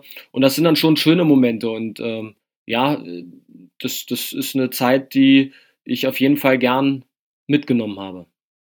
Die DJK Struth steigt im Sommer 2013 die Kreisliga, Kreisoberliga auf, verbringt dort vier Jahre um dann in der Saison 2016-17 den ersten Platz zu belegen. Du warst im Team. Übrigens holt man in der Saison sogar das Double, gewinnt auch den Pokal und an der Linie coachte der schon viel zitierte Bruder Andreas. Ist das so eine gute Kombination? Bruder als Trainer und äh, leistungsstarker anderer Bruder im Team. Kann sowas nicht auch für Unruhe sorgen? Also in dem Fall nicht, äh, weil ich auch schon ein gewisses Alter erreicht hatte. 30, 31 müsste ich gewesen sein. Ähm, wir hatten ja vorher schon mal die ähnliche Konstellation, als er Co-Trainer Nordhausen war und ich dazu kam als Spieler. Da hatte ich mir ein bisschen mehr Unterstützung erhofft, aber er musste ja auch neutral an die Sache rangehen. Ähm, in der Kreisoberliga war das ein gutes Zusammenspiel und es führte ja auch insgesamt dazu, dass noch mehr Spieler kamen, mit denen man äh, befreundet war, äh, die man vielleicht auch selbst schon als Trainer hatte im Nachwuchsbereich. Also ich habe dann auch nochmal mit Spielern zusammengespielt, die meine Spieler waren, als ich der U17-Trainer äh, des JTV äh, Süd 012 Eichsfeld war. Und ähm, das ist dann schon schön. Und ähm, ja, weitere äh, Freunde kamen halt über die Jahre hinzu. Äh, Norm Wohlfeld ähm, der auch jahrelang äh, in, in Zwickau, in Bautzen in der Regionalliga äh, unterwegs war, stieß dann noch dazu und so kamen Schritt für Schritt Spieler dazu, die schon auch eine gute Ausbildung genossen hatten, die in jungen Jahren in der, in der entfernten Vergangenheit auch über Soccer City, damals gab es noch den vereinsergänzenden Förderunterricht, ähm, ausgebildet worden sind und ja, irgendwann wird man dann eben auch älter und kehrt vielleicht zurück. Norman ist, ähm, glaube ich, bei Soccer City aktiv als Geschäftsführer, habe ich das irgendwie richtig gelesen, etabliert und spielt ähm, jetzt ähm, bei der Spielgemeinschaft ähm, als ganz passabler Torschütze, aber ich kenne ihn ja noch äh, ähm, als Torhüter. Also er war Jena, Pösneck, Gera 03, Zwickau als ähm, guter Torhüter. Was ist denn passiert, dass er jetzt so ein passabler Torschütze geworden ist? Ja, also die Strukturen haben sich zunächst einmal ein bisschen verändert. Ähm, dadurch, dass ja im letzten Jahr der erste FC Eichsfeld gegründet wurde im Nachwuchs, ist Norm dort jetzt Vereinsvorsitzender, beziehungsweise gehört dem Vorstand an, ähm, äh, ist nach wie vor als Torwarttrainer aktiv in Soccer City. Und auch da war es so, dass Norman, den ich seitdem ich 13 bin, kenne, ähm, schon immer gern auch draußen gespielt hat und wir damals über die Nachwuchsfußballschule, über diesen vereinsergänzenden Förderunterricht, den mein Bruder auch ähm, angeboten hatte, eine, eine, Art, wenn man es vergleichen möchte, mit einer Art Musikschule. Ja, man kommt einmal die Woche wohin und wird eben zusätzlich trainiert. Und das war eine äh, talentierte Trainingsgruppe und Norm hat neben dem Können, was er schon damals hatte, sicherlich auch äh, äh, sich technisch weiterentwickelt. Und ich erinnere mich auch noch, dass er zum damaligen Zeitpunkt sowohl dann mit mir in Mühlhausen war, er im Tor, ich auf dem Feld, aber er hat auch zeitgleich auch immer noch äh, ähm, auf dem Feld äh, gespielt, immer mal. Und äh, dass er da eine gute Ausbildung genossen hat und auch schon immer ein mitspielender Torhüter war, das zeigt sich jetzt auch noch. Ja, sowohl wenn er als Torhüter in Erscheinung tritt, als auch als Stürmer. Christoph Göbel kam im Sommer 2020. Ihr wart da in der Landesklasse weiterhin und wart immer mit im, im vorderen Feld. Er hat Regionalliga-Erfahrung Nordhausen bei Rot-Weiß Erfurt, äh, Sportfreunde Siegen und Zwickau. Wie gelang es Ihnen, nach Struth zu holen? Zum damaligen Zeitpunkt war ich nicht vor Ort. Ähm, wir sind damals äh, aufgestiegen von der Kreisoberliga in die Landesklasse. Ich glaube, wir sind im ersten Jahr Dritter geworden, im darauffolgenden Jahr Fünfter oder Sechster. Und dann kam auch diese Corona-Zeit. Ähm, Christoph Göbel ist meiner Meinung nach auch von Norm überzeugt worden. Und äh, da ist der Hintergrund auch der, dass äh, Christoph hier im Eichsfeld zu Hause ist. Und wenn man dann die Möglichkeit hat, mit ehemaligen Weggefährten, Freunden, aber auch ja, Teil eines Projektes zu sein, sprich, wo auch wo eine Idee dahinter ist, dann macht man das gern. Auch wenn man vielleicht noch ein paar Jahre hätte Regionalliga spielen können. Im Sommer 2021 kamst du als Nachwuchstrainer äh, äh, von Leipzig direkt nach Struth und hast deinen Bruder abgelöst. Und parallel äh, kam auch Nils Pigino. Was waren die Gründe erstmals um Nils? Wie habt ihr Nils überzeugt, nach Struth zu wechseln und warum gab es diese Trainerabwechslung äh, familienintern? In, in, dem Zusammenhang ist äh, der heutige Podcast tatsächlich hilfreich, weil äh, manchmal geglaubt wird, äh, da gibt es so einen kleinen Verein und äh, äh was machen die da? Wie kommen die an solche ehemaligen Profis ran? Die haben bestimmt richtig viel Geld. Äh, dem ist aber nicht so. Ähm, äh, und auch da ist es interessant. Ähm, die Frau von Nils Pichino kommt aus Diedorf. Und die Frau von Nils Pichino Theresa konnte früher sehr, sehr gut Fußball spielen. Und da gibt es auch äh, eine, eine, eine, Familienlinie, eine Dynastie, würde ich fast sagen, die Müller-Schwestern. Äh, alles drei hervorragende Fußballerinnen, die auch damals in diesem vereinsergänzenden Förderunterricht ihre ersten Schritte gemacht haben und dann später auch nach Jena gewechselt sind. Ähm, Theresa damals auch Nationalmannschaft eingeladen, aber leider auch verletzungsanfällig. Und irgendwann hat dann mal Nils Pichino in Jena gespielt und da hat man sich kennengelernt und ja, irgendwann wird man älter, möchte sesshaft werden und zum Glück ähm, haben äh, Theresa und Nils sich dann über Nordhausen, erst nach Mühlhausen und dann eben nach Diedorf äh, gewandt und ähm, äh, Pichi hatte zu dem Zeitpunkt noch in Kassel gespielt, Hessen-Kassel, wollte aber auch kürzer treten und äh, beruflich den Einstieg finden und auch da kam der Erstkontakt dann, glaube ich, über Norm zustande und äh, ja, dann äh, wurde der Wechsel vollzogen. Äh, er fing an zu arbeiten und äh, sind auch ein paar Kinder jetzt dazugekommen und äh, fühlt sich alles gut an, äh, glaube ich, hoffe ich. Und die Zusammenarbeit macht Spaß, weil jeder, der Pichi kennt, weiß, was er für ein hervorragender Mensch ist und hervorragender Sportler. Das kann ich gut nachvollziehen. Nochmal zurück zum, zum Wechsel von ähm, Andreas, ähm, dass du den Trainerposten übernommen hast. Was ist da der Hintergrund gewesen? Ja, ich war ja äh, zwei Jahre äh, im Nachwuchs von RB Leipzig aktiv. Ähm, ein Jahr als Co-Trainer der U15, ein Jahr als Co-Trainer der U19 und habe da viele wertvolle Erfahrungen sammeln können ähm, dort ging es dann aber nicht weiter. Ähm, ich hatte auch in der Corona-Zeit begonnen, tatsächlich als Lehrer anzufangen und äh, das war in, an meiner Schule in Halle. Und nichtsdestotrotz hatte ich nach wie vor das Gefühl, eine ähm, Aufgabe übernehmen zu wollen. Und ähm, wir reden immer und haben auch davor die Jahre geredet und auch in der Zeit, wo ich nicht äh, aktiv vor Ort war, gab es immer wieder Gespräche und nach meiner Zeit in Leipzig gab es natürlich auch Überlegungen, ob ich an einem anderen NLZ als Nachwuchstrainer anfange und es gab in dem Zusammenhang auch Angebote, aber die Gespräche mit Norm, mit meinem Bruder, äh, mit, mit Christoph, mit den Verantwortlichen im Vorstand, die waren dann so weit, dass ich auch Farbe bekennen musste irgendwann mal und auch wollte.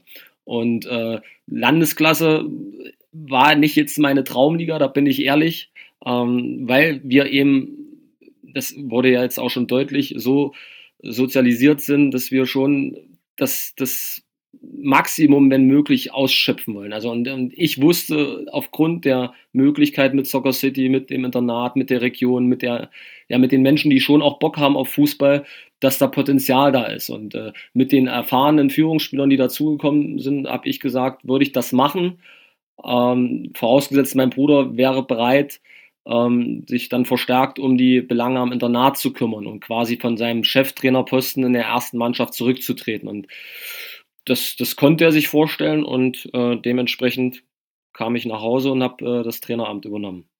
Du hast vor uns schon, um in der ganzen Begriffsvielfalt nicht den Überblick zu verlieren. Soccer City ähm, ist im Prinzip, sind diese Camps, das Internat. Wir haben jetzt eine Zeit lang den JFV 1. FC Süd 012 Eisfeld äh, gehabt, der jetzt ab Januar 2022 zum 1. FC Eisfeld wurde.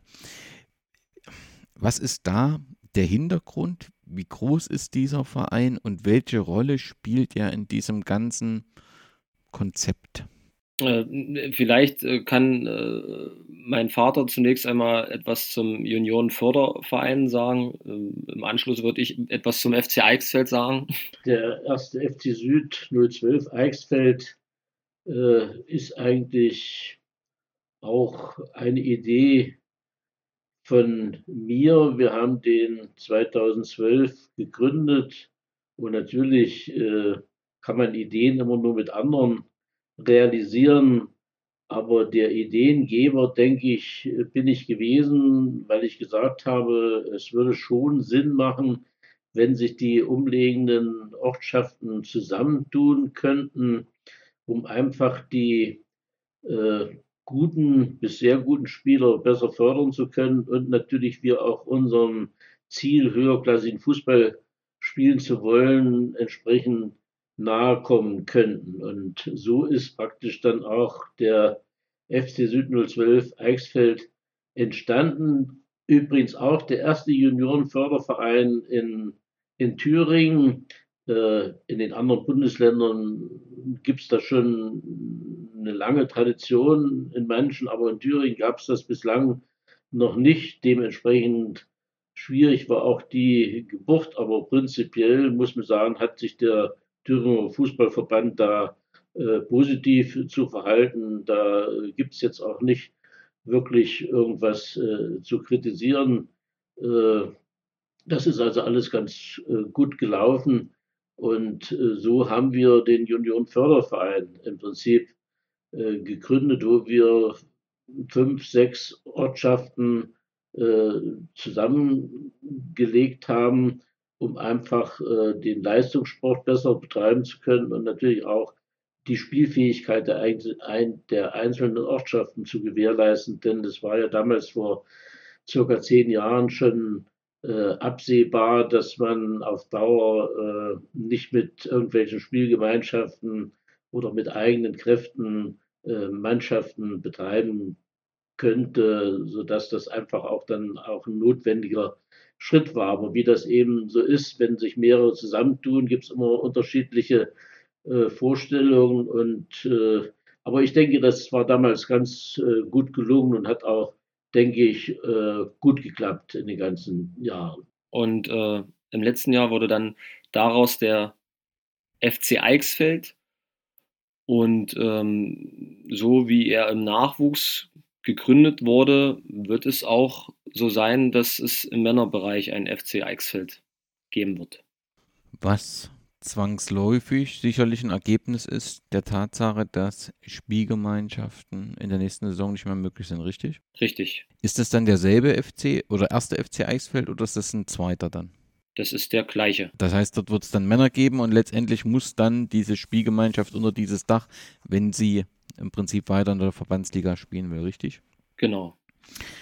Mhm. Ihr seid ja die, ab diesem Jahr seid ihr ja äh, drei Vereine. Die Spielvereinigung Fauling ist mit ihrer ähm, ist mit ihren Männern unter dieses Dach. So eine Dreierkombi ist schon sehr ungewöhnlich und klingt für Außenstehende zumindest nach einem großen Abstimmungsbedarf. Irre ich da? Nee, das ist zutreffend und auch da äh, sieht man den Wandel äh, im Bereich Fußball der letzten Jahre. Ich glaube, dass äh, wir in unserer Region nicht die einzigen sind, die ähm, auch verstärkt um den Fußball werben müssen, dadurch, dass Fußball nicht mehr die Sportart Nummer eins schlechthin ist. Heutzutage gibt es, wenn man jung ist, viele Möglichkeiten, ähm, einem Hobby nachzugehen. Fußball ist eines davon. Auch äh, ja, in einem Prozess der zunehmenden Individualisierung der Gesellschaft gibt es auch andere Tätigkeitsfelder am Wochenende als Fußball. Und ähm, einige Vereine haben in den letzten Jahren Probleme bekommen, die ersten Mannschaften, die Männermannschaften im Allgemeinen voll zu bekommen. Und ähm, Struth in Zusammenarbeit mit Soccer City hatte dieses Problem noch nicht verstärkt, aber gerade auch in Diedorf und Faulung nahm das dann doch in den letzten Jahren zu. Und wenn man sich den FC Eichsfeld jetzt im Nachwuchs anschaut, ähm, gibt es da darüber hinaus, also neben diesen drei genannten Vereinen, noch weitere Stammvereine, die aber erstmal im Männerbereich äh, nach wie vor für sich eine Mannschaft bilden werden. Ich denke da an, an Längenfeld unterm Stein, die zusammen mit Efelder und Großbartloff eine Spielgemeinschaft haben. Hertha Kühlstedt bleibt nach wie vor ähm, für sich. Und ähm, wir drei haben entschieden, dieses Projekt auch im Männerbereich anzugehen. Bernhard, wenn man sich die drei Vereine anguckt, dann ist es doch recht überraschend, dass alle drei dasselbe Gründungsjahr haben mit 1921 und alle drei waren zu DDR-Zeiten BSG Betriebssportgemeinschaften Fortschritt. Ich nehme an, dass für alle drei die Strumpfwarenfabrik der Trägerbetrieb war. Weißt du, wie Dietor, Fallungen und Struth sich zu DDR-Zeiten verstanden haben oder auch Nachwendezeiten? Gab es da ein gutes Verhältnis oder war das ein klassisches rivalisierendes Verhältnis? Also ich würde sagen, das ist ein klassisches rivalisierendes Verhältnis gewesen. Und es ist ja auch nicht so, dass äh, solche Entwicklungen äh, ohne Probleme abgeben. Also äh, man darf schon davon ausgehen, dass wenn die äh, einzelnen Dörfer in der Lage wären, weiterhin selbstständig Mannschaften zu stellen, äh, die Bereitschaft, äh, ehrlich gesagt, eher gering wäre, irgendwelche Konstrukte einzugehen, die nicht mehr ihren eigenen Namen sozusagen beinhalten. ich kenne das von Faulungen, da wurde immer gesagt, also mit denen machen die das auf keinen Fall und nie und nimmer.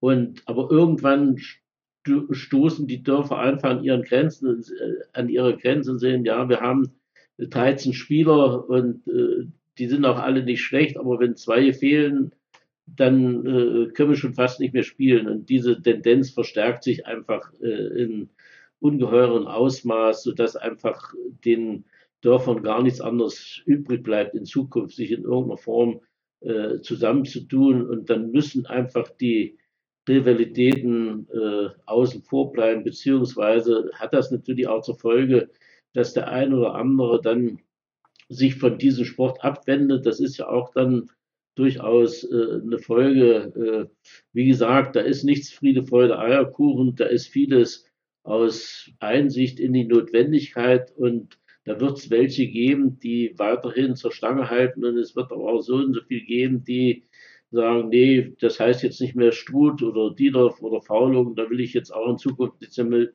nichts mehr mit zu tun haben. Ich finde das ein bisschen schade, weil es einfach kurzsichtig ist. Man muss einfach den Gegebenheiten ins Auge blicken, wenn man weiterhin auf allen Dörfern, und das ist ja im Moment der, der Fall, äh, Fußball sehen möchte, dann sind solche Konstruktionen schon sehr hilfreich, wie ich finde. Und äh, es ist aus meiner Sicht dann schon mehr als egoistisch zu sagen, also ich äh, mache da nicht mit. Also äh, letztendlich ist das der Weg in die Zukunft. Und wenn man sich mal umblickt, wir waren damals die einzigen oder die ersten mit dem Juniorenförderverein und wie viele Juniorenfördervereine es mittlerweile in Thüringen gibt.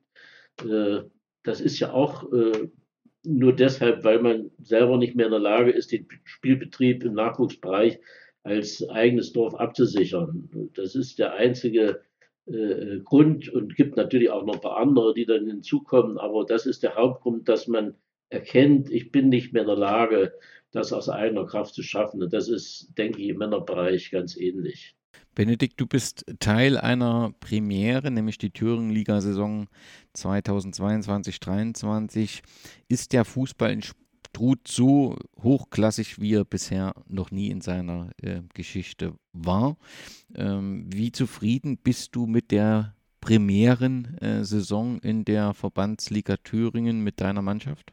Ich würde ganz gern noch einen äh, Punkt anfügen. Ähm, ähm, wir haben mit der Gründung des JTV einfach auch eine Situation geschaffen, wo viele äh, fußballbegeisterte Kinder aus allen Dörfern der Region zusammen mit Kindern und Jugendlichen aus aller Welt ihrem Hobby äh, leistungsorientiert nachgehen konnten. Das hatte zur Folge, dass man dann irgendwann mal in der U15, ich erinnere mich, äh, in Struth Hertha BSC Berlin zu Gast hatte. Und äh, die Jungs aus Biggenriede, Struth, Kühlstedt, Faulung, äh, Lengenfeld haben dann 1-1 gegen die Hauptstadt gespielt. Und äh, das äh, war für mich dann auch immer ein Gedanke, weil wir auch in den letzten Jahren einfach in der ersten Mannschaft schon viele Spieler aus vielen Ortschaften hatten. Äh, auch die Überlegung, dass es doch auch schön wäre, ähm, einen Vereinsnamen zu haben, nicht nur im Nachwuchs, sondern darüber hinaus dann auch im Männerbereich, wo äh, alle unter einem Dach zusammenkommen und sich auch entsprechend zu Hause fühlen. Und ähm, das wollte ich nur noch mal anfügen an der Stelle. Ähm, ansonsten, äh, ich kann es nicht vergleichen mit äh, dem Fußball, der Ende der 70er Jahre in Struth gespielt wurde. Ich glaube, und das war auch ganz interessant vorhin zuzuhören, ähm, einiges wusste ich schon, das eine oder andere war neu für mich. Ähm, die äh, Spieler damals haben auch herausragendes geleistet und äh, in der dritten Liga der DDR zu spielen, ist eine Leistung, die aller Ehren wert ist. Ich glaube, dass wir jetzt in der Thüringen-Liga angekommen sind, ist auch schön. Ähm, ich glaube nach wie vor, dass wir gerade dabei sind, Potenziale, die vorhanden sind, auszuschöpfen und äh, habe die Hoffnung, dass, wenn man jetzt mal ein Zwischenfazit zieht, das Ende der Fahnenstange noch nicht erreicht ist. Also ich bin, ich, ich, ich sage mal, ich bin nicht unzufrieden. Also wenn ich äh, die Spiele für sich nehme, hätte ich schon ganz gern ein paar Punkte mehr, aber ich weiß natürlich auch, woher wir kommen. Ähm, ich sage es auch immer wieder gern, wir haben dieses Jahr jetzt muss ich überlegen, 26 Spieler eingesetzt, davon haben 20 Spieler das erste Mal Thüringen-Liga gespielt.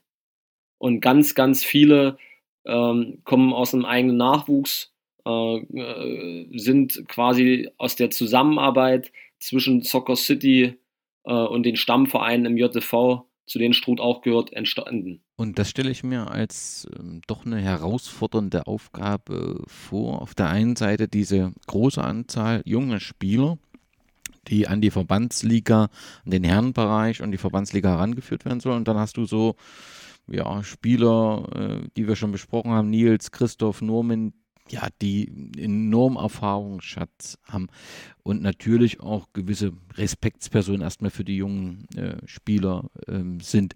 Wie funktioniert das miteinander? Gut bis sehr gut, äh, würde ich sagen. Auch da äh, jeder, der mal vielleicht Fußball gespielt hat, kann Geschichten von früher erzählen. Und ich wehre mich immer vehement dagegen, äh, äh, zu viele Geschichten dahingehend auszupacken. Aber auch ich kenne Mitspieler vergangener Tage. Ähm, da hatte man nicht nur Respekt, da hatte man vielleicht auch ein bisschen mehr als Respekt.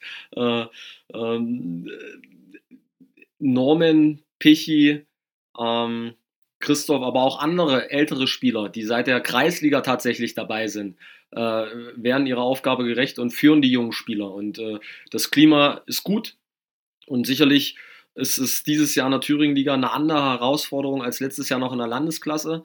Und dann gibt es auch mal ein paar Punkte direkter anzusprechen, ja, wenn man sich weiterentwickeln möchte. Aber es ist immer so, dass das dann vernünftig abläuft und äh, ja, ich glaube, dass viele äh, Spieler, die in den letzten Jahren dabei gewesen sind, eigentlich oder nicht eigentlich auf jeden Fall eine sehr, sehr gute Zeit erlebt haben. Hast du außerhalb des, des Klassenerhaltes ein sportliches Ziel für die aktuelle Saison oder sagst du, für uns ist Priorität 1, junge Spieler zu integrieren, heranzuführen und die Ergebnisse sind bis auf das Thema Klassenerhalt zweitrangig?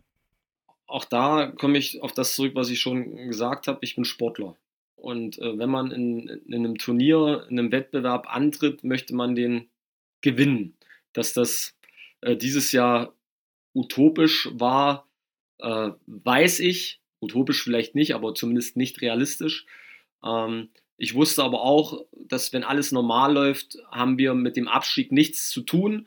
Ähm, nun ist es so, dass wir aktuell noch ein paar Punkte holen müssen und ich bin zuversichtlich, dass uns das gelingt und äh, um die Klasse zu sichern. Mir geht es darum, die Jungs, egal ob 17 oder 35, bestmöglich zu fördern, äh, eine gute Zeit zu haben und ja, wenn möglich auch einfach äh, das Potenzial auszuschöpfen. Da haben einige noch richtig viel ja, Raum, sich zu entwickeln, vor allem die jungen Spieler äh, unter der Führung der erfahrenen Spieler. Letzte Frage an dich. Du hast das oder ihr habt das Projekt 2025 ausgerufen. Was verbirgt sich dahinter? Wo soll der Verein oder der Fußball in Struth und Umgebung 2025 stehen? Zunächst einmal bin ich froh, dass das auch eine Aussage aus dem Umfeld des Struter Sportvereins gewesen ist. Also es ist jetzt keine Aussage gewesen, die ich getroffen habe. Es ist aber eine Aussage, mit der ich mich identifizieren kann. Und äh, das ist auch der Grund, warum ich in die Heimat zurückgekommen bin. Ich habe äh, einen sportlichen Anspruch, ähm, genauso wie jeder Spieler meiner Mannschaft. Und äh, mit äh, einer neuen Liga wachsen natürlich die Herausforderungen. Und äh, wir haben von Anfang an gesagt, wir wollen etwas schaffen, äh, was auch Identität stiftet. Sprich, wir wollen es, wir haben irgendwann mal den Slogan äh, verwendet, aus der Region für die Region.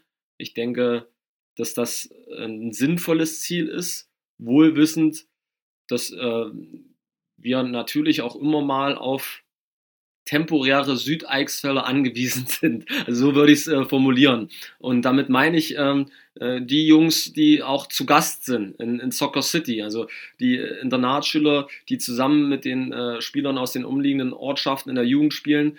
Ähm, alle haben das Ziel, später einmal so hoch wie möglich Fußball zu spielen. Ähm, äh, manch einem gelingt das, äh, andere werden zumindest gut ausgebildet. Für einige ist dann Thüringen-Liga schon eine echte Herausforderung. Und ähm, ja, es wäre einfach schön, ähm, wenn wir vielen Menschen hier in der Region Freude bereiten durch den Fußball. Wir hatten im, wir hatten im Eröffnungsspiel der Thüringen-Liga 800, 900 Zuschauer. Das ist schon für so ein kleines Dorf oder für so eine kleine Spielgemeinschaft beachtlich, wenn ich jetzt darüber nachdenke, dass am Wochenende Gera kommt. Ich glaube, Gera hat um die 90.000 Einwohner. Ähm, wir bringen es mit unseren drei Dörfern auf 4000 vielleicht. Das ist schon toll und ähm, ich habe mich einfach immer dagegen gewehrt, ähm, wenn man in Thüringen zur Welt kommt, dass es dann nicht falsch verstehen, in Anführungszeichen nur Erfurt oder nur Jena gibt. Und äh, ich finde auch immer, dass ehrliche Arbeit belohnt werden soll. Und wenn wir es schaffen, die gute Nachwuchsarbeit, die vor vielen Jahren begonnen hat, fortzusetzen, glaube ich daran, dass viele Jungs auch aus der Region eine, eine, sportliche Perspektive auch bei uns im ländlichen Raum haben, nicht nur im städtischen Raum. Und dann äh, muss man immer wieder schauen, äh, wo die Grenzen kommen. Ist es Thüringen-Liga oder ist es vielleicht Oberliga? Wie weit kann die Reise gehen? Ähm, ich, wie gesagt, habe einen gewissen sportlichen Anspruch, der endet nicht in der Thüringen-Liga. Und aber man muss auch immer realistisch sein. Was ist möglich? Ja, ähm, äh, was, ist, was ist nicht möglich? Ich glaube, in Deutschland gibt es nicht viele Vereine, die äh, jedes Jahr mit der Teilnahme an der Champions League planen können. Ähm, von daher, das ist ja auch das Schöne an einem sportlichen Wettbewerb, dass es da viele unbekannte Faktoren gibt und im besten Fall arbeitet man hart und gibt sein Bestes, dann äh, ist die Wahrscheinlichkeit groß, auch die Ziele zu erreichen. Aber ich denke, angekommen ist, dass deine Zielsetzung in der Verbandsliga nicht aufhört und du durchaus vorstellen kannst, jetzt mal, ich weiß gar nicht, wie genau die ähm, strukturellen Voraussetzungen sind, da gibt es ja bei dem Lizenzierungsverfahren auch einiges äh, zu beachten, dass du den dann zukünftigen ersten FC Eisfeld dir durchaus im Jahr 2025 in der Log Oberliga vorstellen kannst, aber ihr darauf auch nicht angewiesen seid, aber ihr, man braucht natürlich eine sportliche Perspektive. Genau, es gibt äh, äh Ziele, Ziele sind einfach wichtig und ob man die dann erreicht, wird man sehen. Ähm, wenn, wenn du jetzt von Infrastruktur sprichst, ist es so, dass wir aktuell uns stark darum bemühen, äh, einen Kunstrasenplatz ähm, zu erbauen, äh, Fördermittel äh, hoffen, auf diese zurückgreifen zu können, ähm, weil uns das schon von anderen Thüringen-Ligisten aktuell unterscheidet. Ich glaube, es gibt noch Schleiz, aber alle anderen Mannschaften haben einen Kunstrasenplatz und ähm, da gibt es auf jeden Fall Dinge, die äh, zunächst einmal noch berücksichtigt werden müssen und die in Angriff genommen werden müssen, um auch sportliche Ziele zu erreichen. Bernhard, nun gibt es ja den ein oder anderen Groundhopper, also diejenigen, die über die Fußballplätze reisen, um neue Vereine und neue Plätze kennenzulernen. Und ich vermute, dass bei vielen ganz plötzlich der Ort Struth aufgeht, weil ihr nun in der Thüringer Verbandsliga angekommen seid und da werden ein paar Fragezeichen aufgehen. Warum sollte so ein Groundhopper unbedingt einmal nach Struth fahren und sich dort ein Fußballspiel anschauen? Warum er das unbedingt tun sollte. Ich bin ein Anhänger von äh, vom guten Fußball, von möglichst besseren Fußball. Also wenn ich zum Fußball, ich bin früher nach Nordhausen gefahren, die haben in der Regionalliga gespielt und ich empfand das als unglaublich wohltuend, äh, das Tempo, die Technik, die Kampfkraft, die da auf den Platz gebracht wurde, das hat mich fasziniert, das hat mich begeistert. Und das erlebe ich im Moment auch ein Stück weit in Struth, vielleicht noch nicht ganz auf dem Niveau, wie das damals in der Regionalliga war in Nordhausen, aber ein Stück weit. Und ich möchte einfach, dass begeisternder Fußball gespielt wird und äh, Menschen, die zuguckend begeistert sind. Und wenn ich, äh, sage ich mal, etwas erleben möchte, dann gehe ich dorthin, wo etwas los ist. Und wenn in Stut etwas los ist, kann ich mir vorstellen, dass auch jemand mal sagt, oh, das möchte ich gern mal gesehen haben, weil dort äh, lauter Menschen zusammen sind, die Spaß an dieser äh, Sportart haben, die Menschen sind nett und freundlich, da äh, ist man gern gesehen. Also das sind alles für mich Punkte, wo ich sagen würde, das wäre ein Grund, meiner Struhe zu kommen und zu gucken, was dort äh, mir geboten wird, ja. Wer, wer, Hunger hat, kulinarisch wird er versorgt, oder? Ja, natürlich. Das ist natürlich. Äh, also da sind wir ja sowieso. Der Eichsfelder ist unschlagbar, was die Versorgung äh, Essen und Trinken anbelangt. Also da, das ist für mich schon gar nicht erwähnenswert. Das ist äh, eine Selbstverständlichkeit, weil äh, in der Beziehung sind wir Eichsfelder eigentlich unschlagbar, was die Gastronomie anbelangt. Beste Bratwurst der Thüringen-Liga. Das sollte man auf jeden Fall ein, einmal äh, testen. Auch wenn Spielgemeinschaft Struth Dietorf Faulungen etwas holprig holprig klingt, ist das ja nur noch eine Frage der Zeit. In jedem Fall ist die Entwicklung sehr beachtenswert. Von der Kreisliga in die Verbandsliga Thüringen und das vor allem mit jungen Spielern aus der Region. Genauso letztendlich stellt man sich den Amateurfußball äh, vor. Deswegen kann auch ich mich nur anschließen. Schaut genauer hin, besucht einmal das Stadion in Struth. Es gibt dort spannenden Verbandsliga-Fußball, vielleicht auch ein wenig mehr in Zukunft. Danke Bernhard, danke Benedikt, dass ihr uns einen Blick in die Vereinsentwicklung gegeben habt und ich wünsche euch für eure Zukunft, die sicherlich genauso bewegend sein wird wie die fußballerische Vergangenheit, viel Erfolg und sage herzlichen Dank. Wir danken auch herzlich. Vielen Dank, Danny, und weiterhin eine gute Zeit. Vor, vor, unserer Zeit, ja, bei unserer Zeit war das auch schön. Aber das ist hier nicht so überbieten. Ja. Es ist anders. Es ist wieder anders. Ja, sicher. Jede Zeit ist, ja. hat seins, das ist so. Ah, mich so gefreut. Ist, man ist Schön. mit dabei, gell? Man Ja.